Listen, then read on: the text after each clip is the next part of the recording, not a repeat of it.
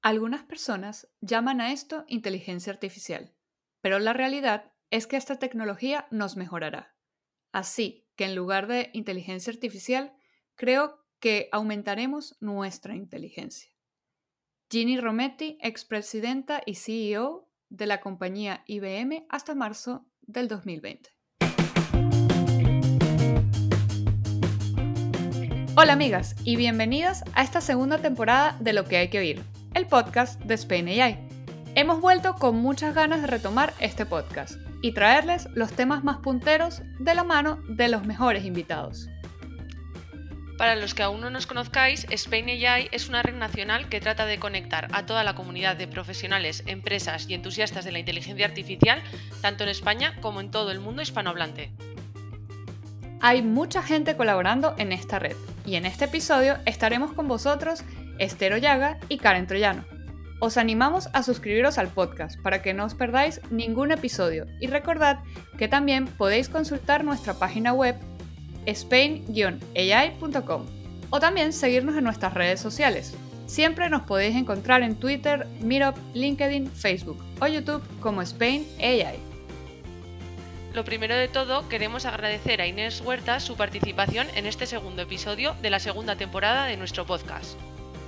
Vamos a presentar un poquito más a Inés para aquellos que no la conozcan. Estudió Ingeniería de Telecomunicaciones en la Universidad Carlos III de Madrid y cursó el máster en Sistemas Telemáticos e Informáticos en la Universidad Rey Juan Carlos. Es cofundadora de la startup Datatons, fue miembro del proyecto NASA Data Announce y es coordinadora de R Ladies en Madrid. Recientemente trabaja como Head of Data and Artificial Intelligence en Kairos Digital Solutions. Así que nuevamente, bienvenida Inés y muchas gracias por estar aquí hoy con nosotras. Nada, el placer es mío estar aquí y gracias por la oportunidad de, venir hoy a contaros cosas. La verdad es que estamos muy emocionadas porque en este episodio vamos a adentrarnos contigo al apasionante mundo del emprendimiento y no solo eso, también en el desarrollo de proyectos basados en Big Data y Machine Learning, sobre todo orientados al desarrollo de negocio y además has participado en cosas muy interesantes como Air Ladies o NASA Data Nauts, así que queremos saber un poco más. Perfecto, pues vamos a darle caña.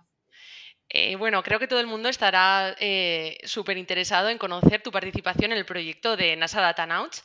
Así que cuéntanos un poco en qué ha consistido ese proyecto y eh, cómo ha sido tu, experiencia de colaborar con, la NASA.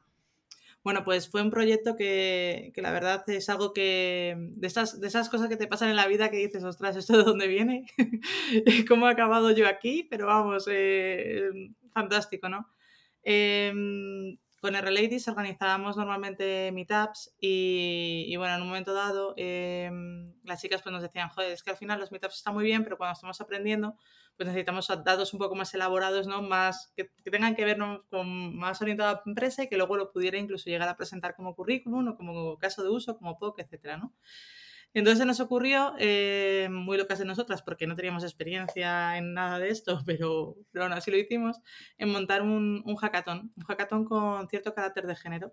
Es decir, lo que el, el objetivo era dar un conjunto de datos a, mm, a los participantes y, que propusieran soluciones y de esta forma, pues bueno, eh, por un lado las empresas que participaran eh, pues podrían tener iniciativas o conocer talento para poder luego contratar y por otro lado los que, la gente que participaba podía hacer currículum pues en tu para luego ir a contar el caso de uso, etcétera. Además hicimos algo súper chulo que fue que los grupos o los equipos debían estar constituidos al menos por la mitad de mujeres. ¿Y qué pasó? Que nos escribían muchos chicos de, oye, yo quiero participar, pero es que no conozco, no tengo amigas que se animen y es como, ve a buscarlas, tío, ve, a tu empresa, ve, a tu clase y mm, mm, apóyalas, empújalas, ¿no? Un poco lo, que, lo contrario a lo que suele ocurrir en las dinámicas más, más cotidianas, ¿no? Entonces, pues bueno, aquello fue un éxito y además fue bastante bonito en el sentido de que los datos em, no lo ofrecía cualquier empresa, sino que buscábamos organizaciones sin ánimo de lucro que fueran capaces de, ofrecer esos datos pues para tener un poco win-win, porque a lo mejor ellos no tenían capacidad para montar un departamento de data science o tener a gente de business intelligence o no. Entonces, pues fue bastante chulo. Y una de esas organizaciones que, que participó en, el, uno de los hackatones era Intermon Oxfam, ¿no? Entonces, además de, montar un día en el que hacíamos pues, este hackathon, eh, también antes hacíamos pues, como charlas inspiradoras de mujeres haciendo cosas en data, ¿no? Entonces, eh, en, en, esta sesión en concreto participé yo contando un proyecto que habíamos montado eh, sobre, bueno, eh, yo estaba como súper obsesionada por aquel entonces con las Smart Cities, ¿vale? Yo me obsesiono periódicamente con diferentes temáticas y es como que podemos hacer Smart Cities y ya, joder, con toda la cantidad de datos que hay aquí, esto es Big Data, no sé, o sea, cualquier sensorización, vamos, yo lo, vamos, en aquel momento, esto era en el 2017, creo recordar, o por ahí, estaba como súper con eso, ¿no? Y había un congreso a los que todos los años yo aplicaba, eh, enviaba un paper, una, una propuesta de solución, ¿no? Entonces se estaba acercando ya la fecha y cada vez más obsesionada con qué iba a presentar, ¿no? Entonces yo estaba todo el rato como buscando cosas, ¿no? Y no sé si os ha pasado alguna vez que de repente estás, no sé, buscando cómo hacer mm, el tuning de parámetros de algo por internet y acabas viendo un vídeo de Madalenas. Pues a mí me pasó algo así. y acabé todos los días. Sí, todos los días nos pasa. ¿Sabes? Una cosa que te lleva a otra. Y acabé viendo un vídeo de. Mm, acabé una web de que vendía webcam.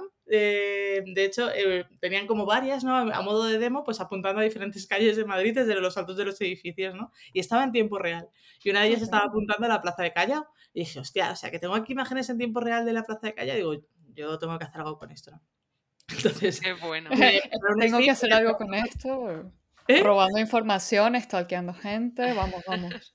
Vale, eh, creo que hemos dejado, terminamos aquí el podcast. Fui sacando imágenes de cada uno de esos momentos y ya sabes, construí un, un, histórico, ¿no? Entonces a partir de ahí pues empezamos a hacer unas pequeñas analíticas y terminamos construyendo pues un algoritmo que decía el porcentaje de ocupación que había dentro de una, de una plaza, ¿no? De la plaza de Callao en concreto.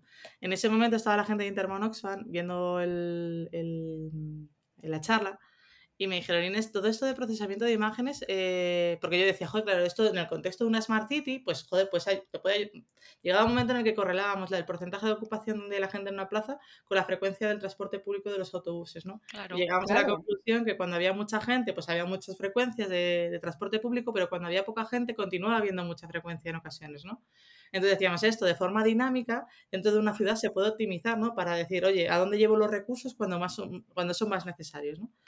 Entonces, eh, ellos me decían, bueno, al margen de la charla, que, vale, ¿esto podría llevarse a procesamientos de imágenes de satélite? Y yo les decía, sí, o sea, tienen otro tipo de formatos, se procesan de otra forma, pero la idea de aplicar una red neuronal para procesamiento de imágenes no, es, no, es, no, no difiere mucho en este campo, ¿no? Y me decían, bueno, es que resulta que mmm, tenemos un problema eh, en África. Eh, existe un terrorista que se llama Boko Haram que cuando ataca determinadas... Eh, este señor fue muy conocido hace unos años por el caso de unas niñas, pero en general digamos que donde llega arrasa, ¿vale? Y no es que llegue y arrasa una ciudad, es que arrasa aldeas que son súper pobres de gente que ni siquiera puede llamar o avisar de lo que le está pasando, ¿no? Entonces me decían, claro, es que esta gente cuando llega este señor, eh, lo que, cuando ven que está llegando, lo que hacen es que se, se, ponen a andar en mitad de la nada hasta un sitio que consideran que es seguro. Y ese sitio seguro puede estar a 200 kilómetros donde nadie sabe en qué están. ¿No? Entonces me decía, ¿se podría hacer algo así con procesamiento de imágenes, tal, no sé qué? Yo diciendo yo, flipando en plan de pedazo de, de aplicación, o sea, me parecía como la caña, ¿sabes? Que alineaba mucho también, joder, el, el, poder utilizar los datos para hacer algo bueno, en fin. Total, que en ese momento estaba con, eh, con mi empresa, que hablé con mis socios, chicos, esto tenemos que apostar, vamos a invertir tiempo porque, joder, eso es algo que, que además estaba muy alineado con lo, que, con lo que en ese momento queríamos ser, ¿no? Y bueno, eh, dijimos, venga, vamos a empezar a dedicar un poco de tiempo. Total, que me puse a buscar imágenes de satélite, no encontraba por ningún lado. En Europa podía verle la calva a mi vecino, pero en África la resolución aquello era más complicada. O sea, hay imágenes, pero hay que pagar por ellas, ¿no? Entonces yo estaba diciendo, wow. joder, yo no puedo pagar por esas imágenes. Además necesito histórico para poder encontrar los patrones de migración, etcétera, ¿no? Total, que mm, yo con mi morro cogí y dije, bueno, pues hay un tipo en Estados Unidos que, que, es de la NASA, que es el Chief Knowledge Architect, que siempre como que nos retuiteaba mucho Reladies. Y es que Reladies es una organización internacional que nace en Estados Unidos y tiene mucha presencia allí. Luego hay chapter en diferentes ciudades y mm, al final pues es, es una organización, nos relacionamos todas, ¿no? Entonces este señor como que promovía además mucho el tema de los hackatones y todo eso, ¿no? Y dije, pues yo lo voy a escribir, digo, total, digo, ya soy una spammer, digo, yo, ya, eh, digo, si no me contestas será lo típico, ¿no? No, total, además que... podías escribirle, tipo, te he visto en esta plaza, por favor. No sé, de, de, verdad que, o sea, ahora que lo pienso, debería buscar lo que le escribí un poco por, por enmarcarlo, ¿no? Por decir, esta fue la frase que cambió, eh, que me llevó a una experiencia cojonante, ¿no? Okay. Y, y nada, me contestó, el tipo me contestó, yo le escribí preguntándole que dónde podía, porque joder, otra, otra organización no, pero NASA tiene que tener datos de la Tierra, tío, o sea, imágenes de satélite, estoy segura. Total, que me escribió, ah, pues mira Inés, justamente eh, estoy metido dentro de un proyecto que lo que hacemos es explotar un Open Data que tiene NASA. Con fines, pues, más allá de los que los intereses que pueda tener NASA, pues más sociales, o incluso llegar a desarrollar modelos de negocio, ¿no? Y yo le dije, bueno, pues no sé, tenéis imágenes de satélite de África, que es lo que quiero. Y me dijo, déjame que vea, total, me pasó ahí unos puntos de API de, de, donde podía sacar determinadas informaciones. Y en aquel momento, pues la verdad es que, a ver, era, bastante ambicioso lo que yo quería, porque yo no solamente necesitaba imágenes, necesitaba histórico de imágenes, para, o imágenes actualizadas para yo crear ese histórico, ¿no? Total, que el proyecto de Open Intermon se quedó ahí parado, es una pena. En algún momento me encantaría volver a retomar algo de ese estilo, pero bueno, no conseguí los recursos para poder llevarlo a cabo. Pero lo bueno fue que al mes y medio me escribe este señor y me dice, oye Inés, hay un programa de NASA, estamos buscando 50 personas a nivel internacional para participar, diferentes perfiles, tal, no sé qué, me encantaría que, que lo echaras. Y yo pensando, joder, ¿cómo no lo voy a echar? De hecho, en cualquier mierda que... Qué pasada. Tampoco eso, ¿no? joder, a ver, eh, me explico, a ver, que, a ver cómo es el formulario, ¿no? Porque hay formularios de estos que dicen, joder, para aplicar a esta posición, chaval, me tengo que tirar aquí cuatro días para componer el, formulario de la web, ¿no? Pero no, la verdad es que fue todo súper súper sencillo. Y, nada, me, me seleccionaron. Y bueno, pues imagínate la emoción, ¿no? Claro, Mi hija es astronauta y yo, papá, no te has enterado. Me han seleccionado un programa. ¿sabes? Nada más. Y, y, nada, aprovechamos la oportunidad para ir allí a Washington y tuvimos ahí una especie de como de, de bootcamp o de session en, pues, con todas las personas seleccionadas que podían ir allí a Washington y pues nos hicieron un overview de, pues hablamos con astronautas, con personal de allí Data Science que estaban haciendo desarrollos, qué cosas, qué cosas estaban centrando en ese momento. Y bueno, el objetivo al final es crear una especie de comunidad en la que hagas desarrollos a partir del Open Data que ellos tienen, ¿no? Entonces, eh, no sé, es abierto a todo el mundo, animo a, a todo el mundo a que, que si quiere participar que lo haga. No es necesario tener un nivel muy, muy alto de nada específico. De hecho, yo estaba trabajando, había equipos en los que había gente, pues yo que sé, de UNICEF, que se dedicaba a la parte más de, recursos humanos o a biólogos. O, éramos equipos muy, multidisciplinares, ¿no? Entonces, pues bueno, no buscan a superestrellas, buscan a gente normal que quiera hacer cosas. Qué bueno. Entonces animarías a todos nuestros oyentes a que, A que lo hagan. Perfecto. están, todos escuchando. Apliquen a cualquier experiencia que les parezca imposible porque pueden lograrlo. Alguien lo tiene que conseguir. No, no, alguien no, es que, no sé, muchas veces nos ponemos muchos límites mentales y, dices, hostia, es que el que está al final en el otro lado también es una persona normal, ¿no? Y, eso es. Y, te puede hacer caso, que, que eso es un problema. Imagínate que te hace caso. Sí. Bueno, yo igualmente ahora que, que o sea, otros aspectos que nos ha llamado un poco la atención de, es tu espíritu como emprendedor, ¿no?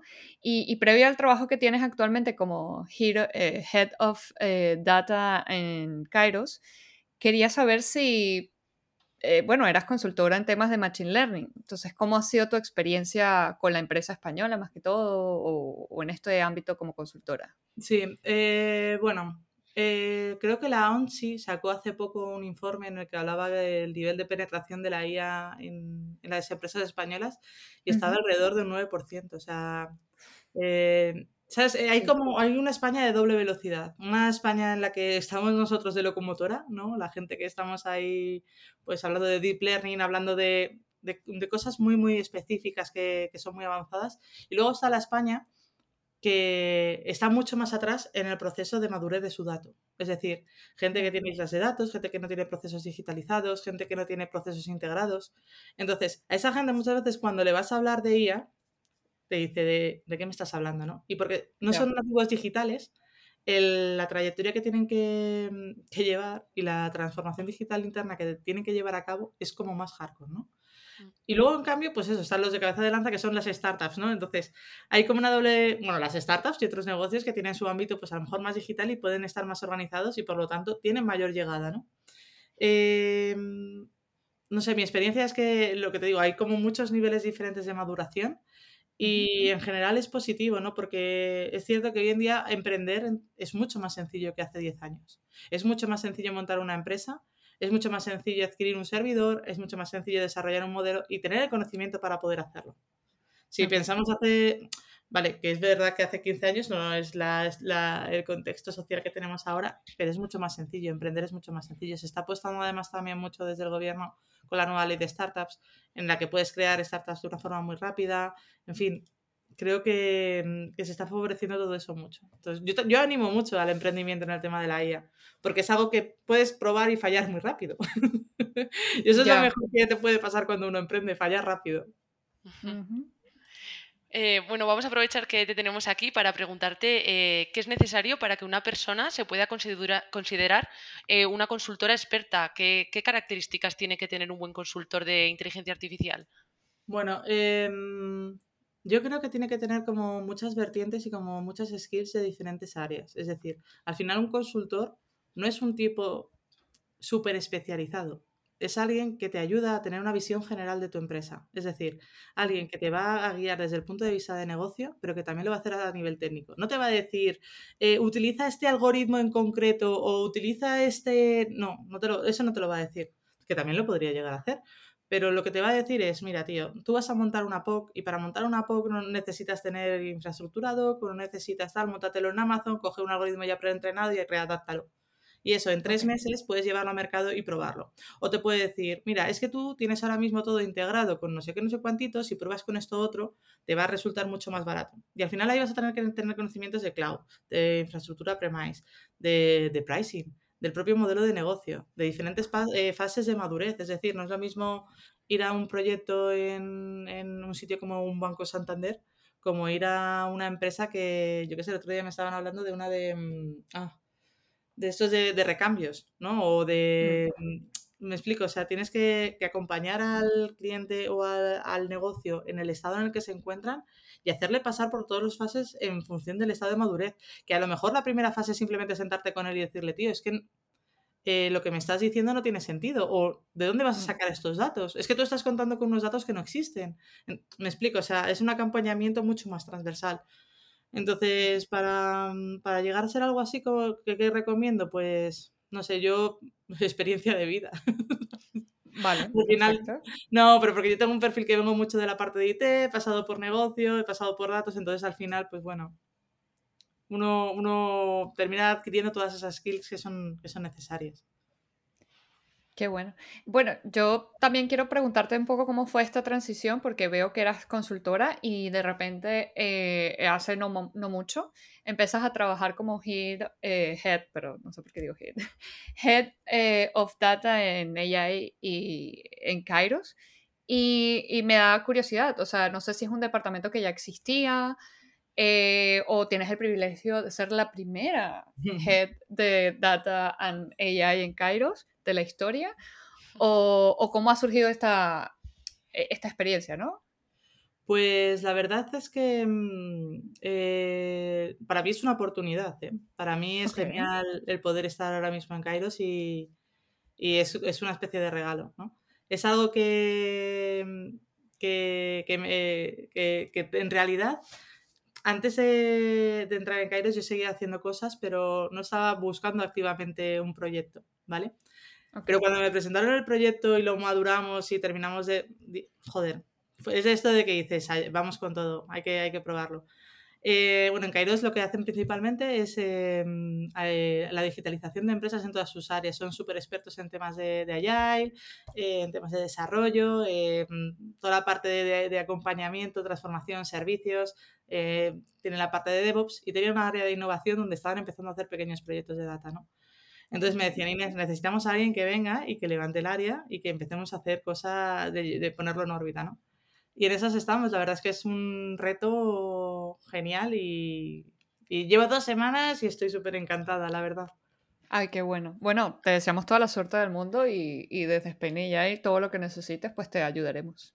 Sí, no, a ver, de, lo que te digo, ya, hay, hay, proyectos, ya hay cosas, eh, se están haciendo proyectos de secuenciación genómica. Eh, wow la idea es llevar el, asesoramiento y el acompañamiento a los clientes en el área de data. Lo que, lo que, lo que vengo, ¿sabes? como está muy ligado a lo que realmente yo quiero y yo pienso y yo creo, pues es genial, ¿no? Porque podemos ayudar a gente que está a lo mejor en fases de madurez muy, muy, muy, muy básica a gente que a lo mejor está haciendo cosas muy avanzadas de, deep learning, ¿no?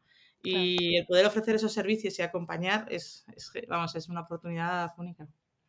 Eh, nos encanta ¿no? que una empresa pues, con este potencial apueste por, por una mujer, por una compañera, para, para liderar un departamento de, datos y de inteligencia artificial. Y queremos aprovechar para preguntarte qué opinas ¿no? del rol de la mujer en, la inteligencia artificial, en la ciencia de datos, porque bueno, no somos, no somos mayoritarias, pero poco a poco eh, estamos entrando y, estamos cogiendo presencia. Entonces nos gustaría saber qué, qué opinas sobre el, sobre el tema. Bueno, yo creo que es obvio que hay un problema ¿no? con la mujer y, todas las carreras o todas las áreas de STEM. Y mm, estoy muy contenta porque en Kairos en general apuestan por el talento y apuestan mucho por el talento femenino. Soy, consciente de los esfuerzos que hacen por, no solamente en el área de datos, sino en, cualquier área de tecnología, de DevOps o lo que, vamos, en cualquiera. Eh, pero sé que es un problema, ¿no? Y creo que cosas como la que estamos haciendo ahora, eh, ayuda mucho. Ayuda mucho la divulgación, ayuda mucho el, el, que vean a mujeres haciendo cosas, ¿no? Es un poco el leitmotiv de Reladies, ¿no? De existen mujeres haciendo cosas, pero no se las ve. Y como no se las ve, pues no, pues no te sientes identificado y como no te sientes identificado, pues no terminas entrando en, en, una carrera o en un área de este estilo, ¿no? Entonces, pues bueno, yo creo que hay ahora una generación entre las cual creo que nos encontramos las tres, ¿no? Eh, en la que invertimos nuestro tiempo y nuestro esfuerzo en hacer este tipo de cosas, ¿no? En dar voz, en, enseñar y en, decir, oye, estamos aquí y, coño, es que somos, perdón por la expresión, somos la mitad del talento femenino, ¿no? Es decir, o sea, somos la mitad del talento que existe, o sea, es que es una oportunidad de invertir en nosotras, eh, no sé, cualquier equipo diverso es mucho mejor, eh, plantea mejor cualquier problemática, es más resolutivo, más abierto. En fin, son cosas que se están empezando a implantar y que se están empezando a valorar. Yo espero que de aquí a unos años estas cosas empiecen a cambiar también un poco. Bueno, nosotras esperamos lo mismo. Y pues sí poco a poco haremos más difusión y haremos más ruido hasta que esto se equilibre mucho bueno, también hay muchos programas ahora que dan oportunidad a mujeres del estilo Adalab, que cogen a mujeres que están eh, trabajando en, en, áreas que a lo mejor no tienen nada que ver con la ciencia de datos y les aplican un bootcamp para reconvertirlas. En este caso creo que ya lo llevan haciendo muchos años con el tema de desarrolladoras de front y ahora creo que van a empezar con la parte más de data. O hay otro programa que, por ejemplo, que es el programa Radia, que coge a mujeres que son... Em, eh, Espérate que.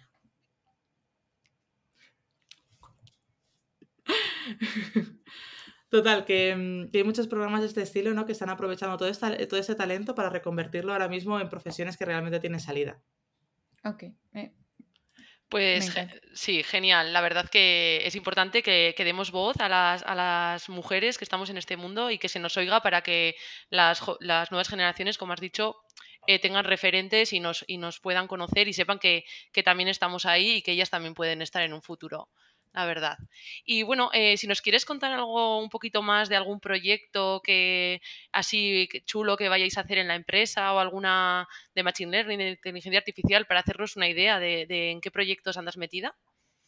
Pues mm, a nivel, eh, bueno, a nivel de Kairos estamos trabajando, por ejemplo, en un, en, un proyecto de secuenciación de secuenciación genética, estamos aplicando ahí temas de inteligencia artificial, estamos haciendo también temas de planificación automática de quirófanos, estamos haciendo temas de eh, proyectos relacionados con temas forestales, para el tema de repoblación de especies. En fin, tenemos bastantes cosillas, ¿eh? No... Vamos, yo cuando entra digo, madre mía, aquí hay oro. Qué bueno. aquí hay cosas chulas. Además, unas aplicaciones, por lo que eh, las que has comentado, pues muy bonitas, ¿no? Como parecen muy, muy enfocadas a, a, mejorar los beneficios de la sociedad y la verdad que suenan muy, muy chulas, sí. Sí, la verdad es que sí. Sí, yo estoy realmente impresionada, incluso estoy analizando un poco, o sea, pensando un poco, ¿no? Uh, Busco gente, ¿eh? eh que... ah, bueno, esto, ah, momento de publicidad, todos los oyentes. A ver, también tenemos proyectos en, en empresas, yo que sé, que empresa de estilo Santander, que, que yo que sé, que, que, os estoy contando las cosas, pues, que, que de momento están como más abiertas y, y las que llevamos más tiempo trabajando. Ya. Wow, es que estoy, eh, tengo muchas dudas, ¿no? Al, con respecto a esto, ¿no? O sea, yo, lo que a mí más me está impactando, creo que de, todo, de toda esta entrevista es que, o sea, sabemos, ya has dicho que hay como un 9% de personas que realmente saben, o personas no, perdona, empresas que saben de, de, de temas de, al menos IA, en, en, el ámbito laboral o empresarial, ¿no? Que están implantando. que están implantando. Que están implantando. Vale, perfecto. Entonces, eh, ¿crees que realmente saben lo que, ese 9% saben lo que es la inteligencia artificial? O sea, sabemos que eh, si de verdad conocen esas aplicaciones reales que pueden tener y todos los beneficios que podemos aportar. Algo así como lo que está haciendo Cairo, por ejemplo. Eh, a ver, ese 9% están basando su, su, su core de negocio en, en, temas de inteligencia artificial, entonces entiendo que ellos sí. Otra cosa es el, el 90%, ¿sabes? O sea, el restante, que eso sería interesante. Porque probablemente además ese 9% será muy ligado a toda la parte de I+.D., de educación, o que sean grandes empresas que sí que tengan esa capacidad de llegar rápido a través de inversión o a través de, de, invertir ellos internamente en recursos. Es decir, yo puedo ponerte una plataforma de Big Data ahora mismo o tengo capacidad para contratar a no sé cuántas personas o el, el resto es el que va a terminar, el que tiene que terminar llegando. O sea, ¿y cómo, ¿cómo, podríamos? Ajá. ¿Cómo es el tejido empresarial español? Al final, eh, la, la, mayor parte de las empresas en España son, son pymes. Entonces, yeah. que una pyme pueda adquirir un equipo de Big Data o una pyme pueda adquirir un equipo de Machine Learning, ¿cuánto de viable es? Si muchas de esas pymes ni siquiera tienen IT. Eso es verdad. Entonces creo que todavía estamos, estamos, hay una parte del grosso que va a terminar llegando y, y bueno, y ahí es cuando realmente empezará todo a explotar. ¿Y, ¿Y, cómo podemos eh, ayudar a, las, a, estas empresas españolas a que conozcan eh, qué es la inteligencia artificial y se suban al, al carro? ¿Cuáles pues crees que pueden ser las herramientas? Haciendo, lo que estamos haciendo ahora es genial. Vale. ¿sabes? Porque eh, al final, eh, creo que también, bueno, nosotros, bueno, yo formo parte de un think tank que se llama We the Human, donde hablamos de, de, temas de la ética y la inteligencia artificial, ¿no? Y una de nuestras misiones es hacer esa divulgación, ¿no? Porque eh, los algoritmos están empezando a entrar en nuestras vidas, toman decisiones por nosotros y tenemos que ser conscientes de ellos, ¿vale? O sea, eh, esto es como lo de la seguridad de los datos, ¿no? Hay que ser consciente, ¿no? De que alguien está recogiendo esos datos y que tú le estás permitiendo que eso lo haga. No pasa nada porque digas que sí, pero sé consciente de entonces de, de la capacidad de lo que puede llegar a hacer con ello, ¿no? Eh, hay que hacer mucha divulgación, hay que hacer mucha educación, eh, creo que lo comenté ya en uno de los de las charlas que hicimos en Clubhouse, en el que hablaba precisamente de esto, de que hay una tarea por delante de divulgación, de tener que explicarle a mi abuela qué es la IA. Sí. Claro. y también digo una cosa, no hay que explicar la IA de, no, mira, es que tenemos aquí un XGBoost, con... no, no, no, hay que explicar la IA como tú entiendes el frigorífico de tu casa. Yo no sé cómo funciona mi frigorífico por dentro. Yo solo sé que tiene un botón de on y que si le subo mucho, consume mucho y hace mucho frío, ¿sabes? ¿Me explico? O sea, sí, claro. Hay que entender por dentro al nivel al que nosotros a lo mejor divulgamos o contamos a veces, sino más bien la aplicabilidad de todo esto. Bueno, yo voy a aprovechar este momento para hacerte un reto entonces en este podcast, a ver si nos puedes explicar qué es la guía si, como si fuéramos unos niñas de 8 años. Yeah, ¿Qué es la guía? eh... Qué buena pregunta. Uh -huh. eso, eso, es algo que yo reflexiono a veces, muchas veces, cuando voy a hacer una charla y digo, ay, ¿y cómo explico qué es una IA sin que, sin que suene algo futurista y que ya se está haciendo? ¿no? ¿Cómo, cómo, cómo lo haces?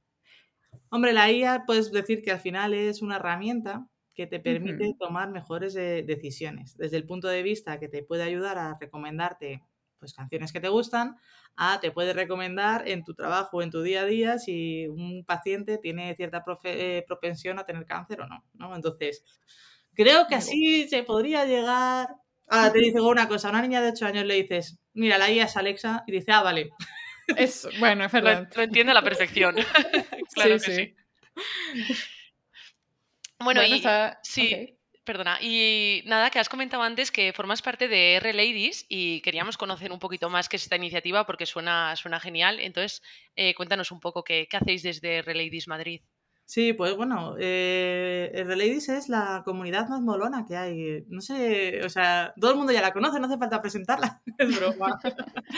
bueno, Ladies eh, pues es una comunidad en la que pues, eh, intentamos dar visibilidad a todas esas mujeres que participan en proyectos, desarrollan paquetería de R, em, no sé, eh, van a charlas, van a congresos, ¿no?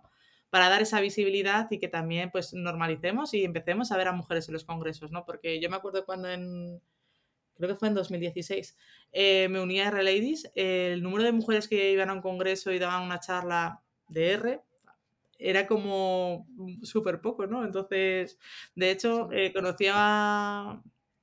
Bea es una de las coordinadoras de Reladies que, que la conocí precisamente en, en un proyecto de, de, trabajo. Fui yo a su empresa a intentar vender servicios de Big Data con mi antigua, con, con mi antigua compañía y cuando ella me miró me dijo, joder, tú eres la otra tipa que programa en R. Y yo, sí, soy yo, ¿sabes? Como somos muy pocas, ¿sabes? En realidad, ¿no? Entonces, pues, joder, eh, encontrar espacios en los que te puedas sentir cómoda cuando tienes muchas dudas o cuando estás empezando o cuando te da vergüenza hablar, ¿no? Porque hay gente muy buena que no tiene esas skills comunicativas que ahora mercado las requiere, ¿no? Es decir, eh, para que os hagáis una idea, yo cuando salí de la universidad, el día que tuve que presentar mi proyecto fin de carrera, lo pasé fatal hasta el punto de vomitar, o sea, en plan, no puedo hablar en público, ¿no? Entonces, desarrollar esta capacidad de hablar y contar, hay que hacerlo, es algo que se entrena y y que tu primera vez no sea la primera vez que tienes que contar el proyecto de tu vida, ¿no? Porque, pues bueno, probablemente lo pases mal, ¿no? Entonces, pues eh, con, ese, con ese afán eh, montamos el chapter de aquí de Madrid. Bueno, con ese afán se crea Relays Global, en realidad. Y bueno, es una organización a nivel internacional que tiene diferentes chapters. Y el de Madrid, pues bueno, es bastante activo, somos, nos lo pasamos súper bien. Al final, eh, pues yo que sé, nos hemos terminado convirtiendo como una pequeña familia, ¿no? Hacemos mitad mensuales en los que ahora nos hemos trasladado a online porque, bueno, al final todos nos, hemos tenido que adaptar un poco, lo cual nos ha venido mejor para conocer a gente de fuera también, que, es súper interesante. Y, la verdad es que, no sé, es, es, algo, no sé, yo recomiendo a cualquier chica que nos esté escuchando que, que venga porque se va a encontrar un ambiente súper agradable, de posibilidades, se crean muchísimas energías, se crean un montón de oportunidades, conoces a gente súper interesante haciendo proyectos súper guays, no sé, o sea, os pongo un ejemplo. Eh, una de las chicas que es coordinadora se llama Leticia. Leti, cuando yo la conocí, ella es lingüista, estaba preparándose una posición, ¿vale? En el momento en el que constituimos a Relais y ella se vino, ¿no? Y, mmm, ella dio una de las primeras charlas, ella es lingüista y le enseñamos a programar en R. Le cayó el marrón de dar el primer meetup y le dijimos, bueno, tú tranquila tía, que es que hay una cosa que se llama NLP, que hemos visto, que, joder, que tú de esto sabes un montón, ¿por qué no das una charlita, tal? Y encontramos un código de, mm, de una chica de Estados Unidos que ha hecho un análisis de sentimiento, creo que de, de guerra y paz. Sí, algo de eso. Y dijimos, tía, tú que eres súper friki de Friends, ¿por qué no lo haces de Friends y nos lo cuentas en el meetup del mes que viene? Nosotros ayudamos a programarlo, tal, no sé qué. Total, que Leti lo preparó, dio la charla y en esa charla había dos chicas de una empresa que se dedicaban precisamente a temas de NLP. Entonces esas chicas escucharon a Leti y el día, el día siguiente llegaron a su jefe, se lo contaron y Leti la contrataron en esa empresa. Pero es que un año después, Leti está trabajando para proyectos de Google. O sea, es como, tía, o sea, me peta la cabeza. Claro.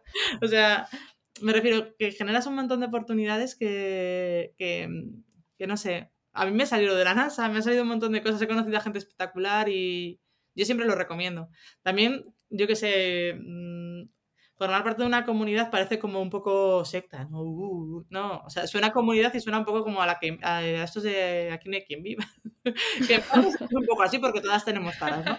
Pero, pero de verdad que, que, no sé, es algo muy bonito, te lo pasas súper bien y, y, y, y eso te ayuda a ti también profesionalmente a desarrollarte el sentimiento de tribu entre mujeres es muy, muy bonito y muy reconfortante. Eh, yo he tenido oportunidad de participar en, actividades hechas por mujeres para mujeres y, el ambiente y el espíritu que se crea es súper bonito y, te sientes muy entendida y muy apoyada, la verdad. Sí, a ver, nosotras eh, no... Nosotras lo que hacemos es que las ponentes deben ser mujeres, cualquiera puede venir, ¿vale? Muy bien. Hay que, hay un código de conducta de, oye, hay que ser respetuoso y no seas un poco mm, piedra, porque si eres un piedra, aquí no hay cabida. ¿Me explico? Pues muy bien, muchas gracias, muy, muy bonito. Tendremos que pensar en apuntarnos ahora que estáis haciendo online, ¿no? Sí, eso Yo paso lista, ¿eh? Yo ahora en los meetups, como son online, es un poco más complicado, pero yo voy rastreando. ¿Tú quién eres? ¿Tú me vas a charla a la siguiente? Venga, vete a contar. No, porque hay muchas chicas que te dicen, joder, es que hay cosas que son muy avanzadas que, dices, pues voy a dar una charla de esto, pero luego hay chicas que te dicen, es que yo mm, llevo un año aprendiendo. Y digo, ya, pero es que, que tú, que llevas un año, cuentes con qué problemas has encontrado a la que no tienen idea, le va a ser de la hostia. O te encuentras con chicas que son directoras de departamentos de data que te dicen, tía, es que yo no sé si tengo el nivel. ¿Cómo, cómo no vas a tener el nivel? ¿Cómo no vas a tener el nivel? Si es que, em, no sé. Después, bueno, creo que a todo el mundo le viene genial pasarse. Genial. A por alguna. Sí. Bueno, ya nosotros estamos a punto de terminar esta sección de, preguntas y, para terminar queremos pedir, eh, queremos contarte que estamos en la sección del invitado anterior. Nuestro invitado anterior, que fue en este caso Ginés Ruiz, te dejó una pregunta. Entonces, ¿estás preparada para responderla, Inés? Eh, estoy preparada para escucharla. Muy bien, te cuento. paso. El primer paso. Eh, Ginés comenta que dentro de 10 años, más o menos, seguro que vamos a sufrir algún cambio radical en el mundo de la tecnología, ¿no? Vamos, tendremos mejores computadores cuánticos, procesadores, la tecnología en general.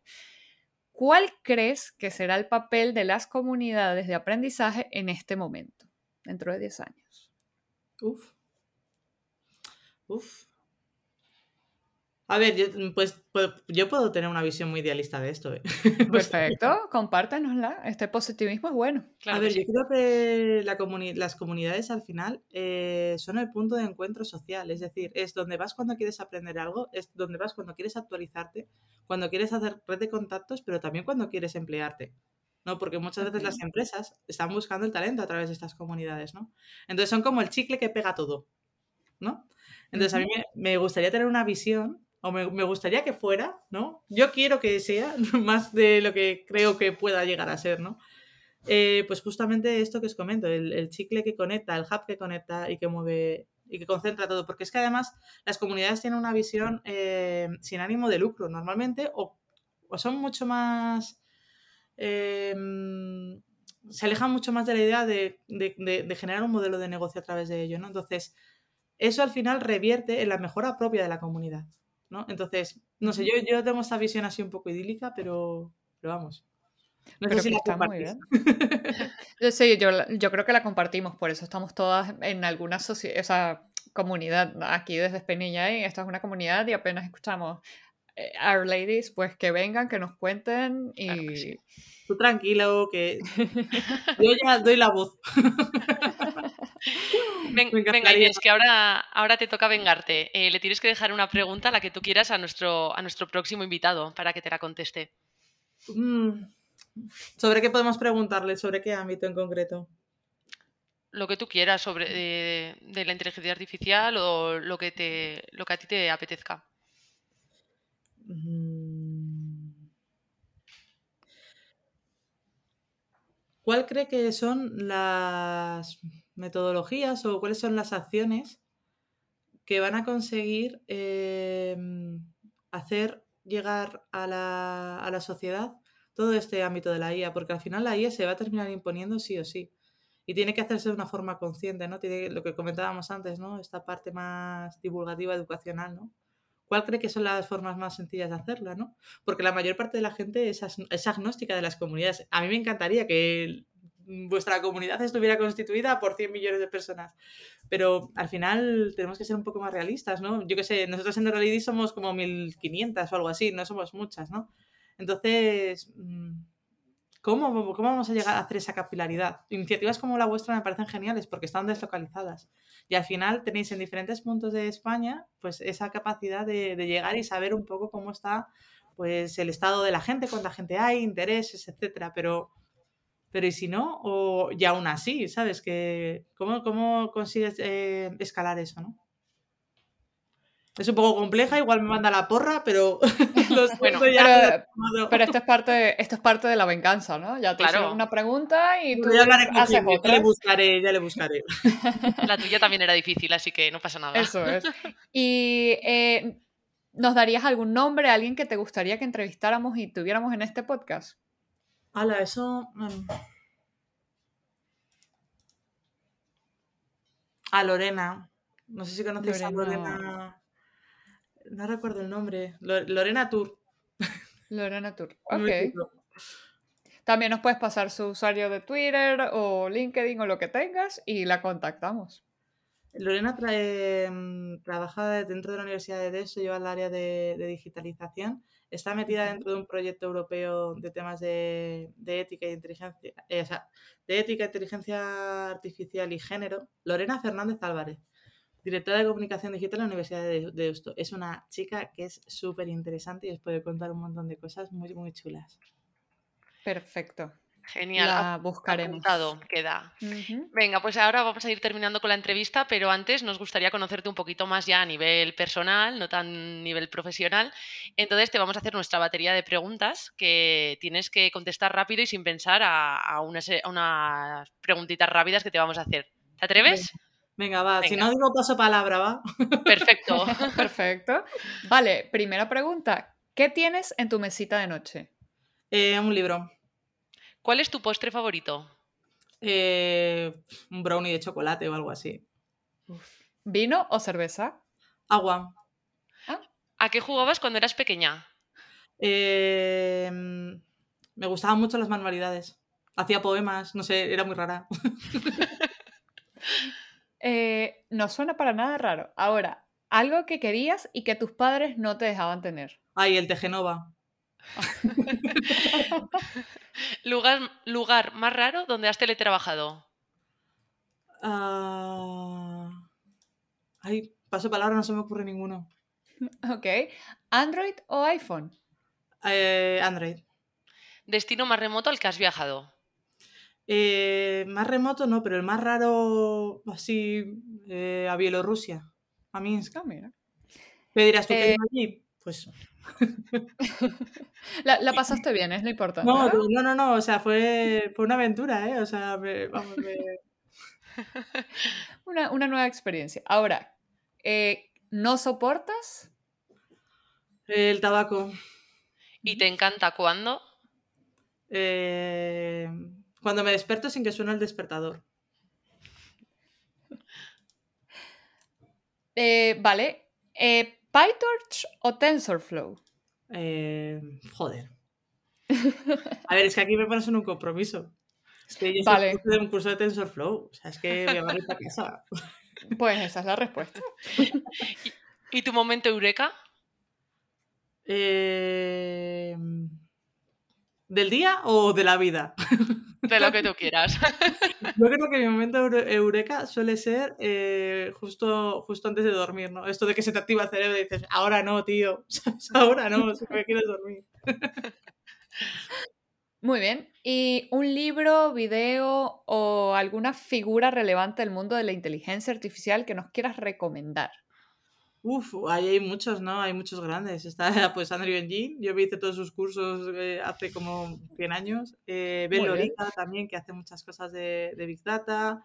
Em, ay, eh, Holden, Holden, que lleva toda la parte de desarrollo de Spark y bueno, es una pionera en este, en este campo. No sé, se me ocurren así.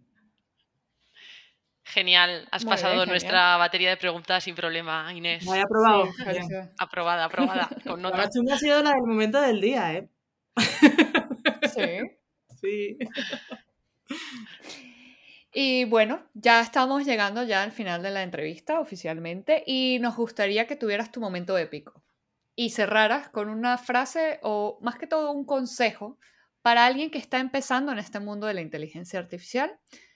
Y también queremos darle una vuelta de tuerca a esto, ¿no? Así que cuando termines de darnos este maravilloso consejo, te aplicaremos un reto. ¿Te atreves a aceptarlo? Venga, va. Ok. ¿Qué consejo le darías? Eh, yo le diría a alguien que, mm, que, que empezara en el tema de, de la IA, que tuviera paciencia. Creo que es uno de los mejores consejos. Paciencia y constancia, quizás, ¿no? Porque es algo que, mm, que vas a tener unos altos niveles de frustración, porque, porque, porque no es algo fácil en lo que entrar, sobre todo si vienes de áreas o de, mm, de, de background que no, a lo mejor no son muy técnicos, ¿no? Y te agobias con, ah, tengo que aprender a programar, además tengo que aprender estadística, además tengo que aprender un poco de SQL y además tengo que, tengo, tengo, tengo, ¿no? Entonces, paciencia, que la curva de aprendizaje a lo mejor no, no está más rápida, pero que con constancia se llega. Eso es lo que yo recomendaría. Muy bien.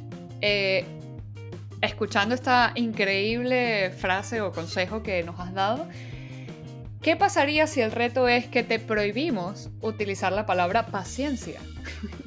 a mí, yo no soy nada paciente. no, pero para que repitas el consejo sin usar la palabra paciencia, ¿qué le dirías? Eh, que el camino es largo y que fallarás muchas veces. Pero que lo sigas intentando. O sea, digamos que es un poco el tema de resiliencia, ¿no? Genial. Me encanta, has aceptado este reto dignamente. Vamos. Sí, sí. Oye, este que, para ser las horas que son, que tenga esta capacidad de encontrar un sinónimo aplicado a otra palabra. Está genial. Con este pedazo de consejo vamos a cerrar la entrevista. Ha sido todo un placer, Inés, eh, conocerte y poderte eh, haber, entrevistado en este podcast, así que muchísimas gracias. Nada, a vosotras. Y también agradecemos a todas las que nos están escuchando y siguiendo y además esperamos que hayáis disfrutado y que sepáis que en dos semanas volveremos con un nuevo episodio. Os animamos a suscribiros al podcast para que no os perdáis ninguno y recordad que también nos podéis encontrar en nuestra página web spain-ai.com o seguirnos en Twitter, Meetup, LinkedIn, Facebook o YouTube. Hasta pronto amigos.